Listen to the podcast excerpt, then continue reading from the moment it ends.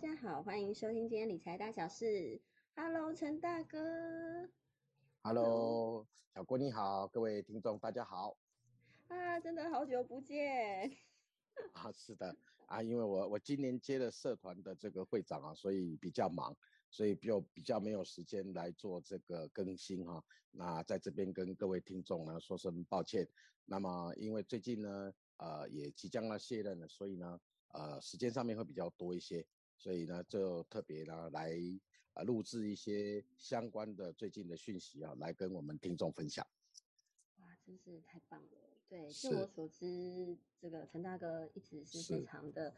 嗯，热心公益，然后一直在服务很多这个的社会，真是太感人了。啊，这个是我们身为社会一份子必须尽的一份社会责任。对，是，那哎，那陈大哥，我们知道今年以来的这个呃变化非常的大，那尤其是最近的这个呃乌俄战争呢，也已经啊、呃还还持续的在开打中。那这个嗯乌俄战争这么远，离我们这么这么的远，那它对我们台湾的房市会有什么样的影响啊？嗯，其实就全球性来看的话，呃，俄国算是在全球算是已经能够排得上名次的一个大国家哈。那我个人始终认为，俄乌战争本身就是一场啊、它的背景，也就是说它背后的阴谋，其实就是呃，对于金融体系或者是整个金融呃洗牌的一个方式。因为战争跟疫情始终都是呃对我们经济冲击是最大的。但是是。大家可以发现一个问题，就是呃，不管是今年度来而言哦，就是从疫情或是从俄乌战争来看，事实上嗯。对整体的经济冲击似乎也没有想象中这么大。是，那既然是这样子的一个情况，呃，本来是会，本来是对主要呃经济体冲击最大的事件发生的，居然没有对整个经济体产生过大的冲击，那么这里面肯定是有隐含的一些猫腻，呃嗯是猫腻，对，一些猫腻，对，哦嗯，那呃有可能啊，我个人认为啦，哦，这纯粹是个人、嗯。个人见解，就是有可能透过宫廷剧来了，哎，有可能透过战争、嗯。战争的包装，然后呢，其实是在掩盖经济体的脆弱。哦对，经济，因为大家也知道啊，在呃战争爆发前几年，美国大量的印制了美金。是。啊，那这样子的一个经济模式是全球有史以来的第一次，透过印制各种印印制不停的印钱，然后来、嗯。来取得整个资金的宽松，然后呢，最后来达到整个经济的平衡。那么按照嗯过去经济学的论调呢，呃，原则上呢会达到某种程度的通膨。是对，那通膨呢，这个最基本的逻辑概念就是，你今天领的薪水，马上跑出去买米，然后呢，嗯呃，跑得慢的人呢，价格跟跑得快的人的价格是不一样。那么这会产生一个现象，就是大家会拼了命的把资金，因为现金就变成了呃一个没有太大经济体，就大家不认同的东西，会去直接换成所谓的商品，或者是换成所谓的原物料。嗯对，那这样子原物料因为透过太多人的购买，嗯，又会让整个价格再往上推升。是那事实上收入并不可能一直增加，嗯，但是通东西却不停的在变贵。哦、举例说明，你今天去今天领的薪水只可以去买买到这个呃一包米，然后呢跑得慢的人只是买到半包米。是啊，这样子大家就急着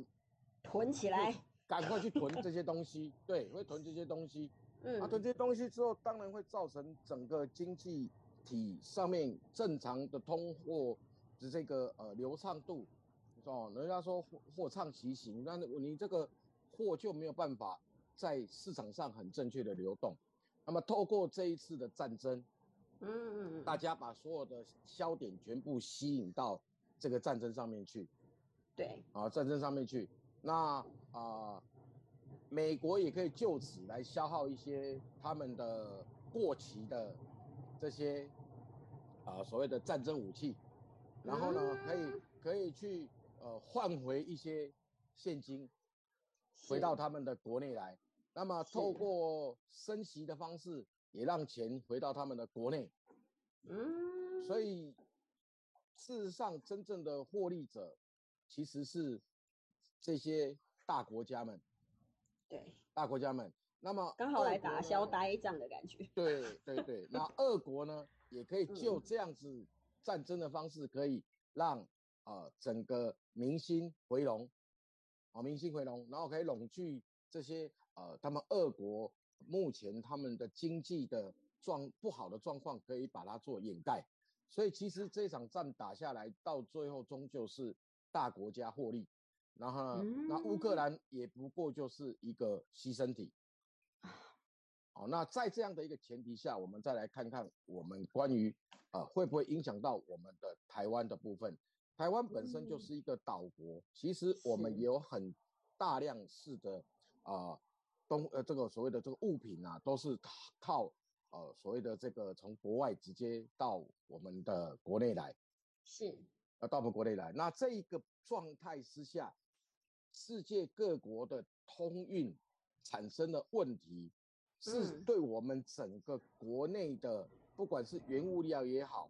不管是这个呃这个呃所谓的民生用品也罢，是。都是会达到某种程度的紧绷，是。那有这个概念来看的话，呃，比较，呃，稍微跟国际接轨或者是比较危机意识的人，其实他们就会开始囤积一些物品，比如说黄金。嗯，对，所以黄金的价格就不停节节的往上升。是。哦，已经到达了一一。呃，一已经将近六千六千多元，目前啊，这个状态好像六千多，对，哦，嗯啊，那那那就是大家会囤积黄金，所以这已经是囤积黄金里面的其中一项。再者，他会把这个钱拿去换什么？拿去换不动产。是，对，因为不动产始终是对抗这个呃通膨最好的利器，对，啊，通膨最好的利器，因为。它换过去之后，所以为什么我们国内的不动产的价格反而会往上推升？嗯，反而没有在这样的一个呃疫情的紧张的情势之下，或者是战争的影响情况之下，呃，有所谓的呃价格上面的波动。是，所以我个人认为，俄乌战争之下，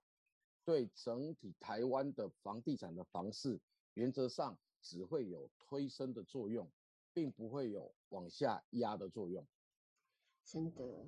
就我所知呢，其实我们身旁有一票，就是一些朋友呢，都一直是抱着现金，想着说会不会又有机会像金融海啸这样再来捡一波，或是这个抛售潮，结果没有。呃，他因为呃最关键的问题是，他没有去克服他的心理。嗯，关关键是在这里，他没有去克服他心理原因是什么呢？是当他发现本来五百万的房子，突然莫名其妙在他的期待之下没有变成三百万，而是变成七百万的时候，对，他会发现他的钱又往又缩水了，嗯嗯嗯嗯，又缩水了。那那他这个时候只能做出两个抉择：一，继续握着现金不不动，继续等。二对，赶紧出手去买，对，对啊，所以说这两个因素之下都不会造成房地产往下跌，嗯，都不会往造那怕的人呢，现在就赶紧出手，就赶快去买，所以呃，我们的房地产的价格又不停的往上再升，这也是迫使的政府必须要使用各种的法令跟规定来。呃，课税，或者是用透过什么房地合一税，哦，方这个来来这个让呃，我们这个投资的人，或者是拥有去买房地产的人，他必须是在自住的情况之下，才能达到呃省税的这个要件。是，否则呢，就是只有呃，假如你买了之后，你只是想要赚钱的情况之下，呃，就可能获利会被呃弱化掉啊，会被减掉。哦，这个目前来看的话，呃，是拥有现金。然后去购买房地产，每个人的心态上面的一个一个一个问题啦，这是我个人的的个人的看法，对，哦，是非常的非常的对实用。当当然啦，纯粹就是个人看法，因为也很久没有跟各位听众聊天了啊，所以说啊，这个只是个人的看法，哦，是这样子，对，嗯，是，我觉得真的是非常有感哎，这个。通膨包含到呃，像我们以前很爱在网络上购物啊，是，现在也都涨价，然后都好贵，觉得每件东西都好贵哦。对对对对对，当然，那也许我们下一集呢，各位可以来谈一谈说，啊，这些通膨、这些升息，会不会对我们民众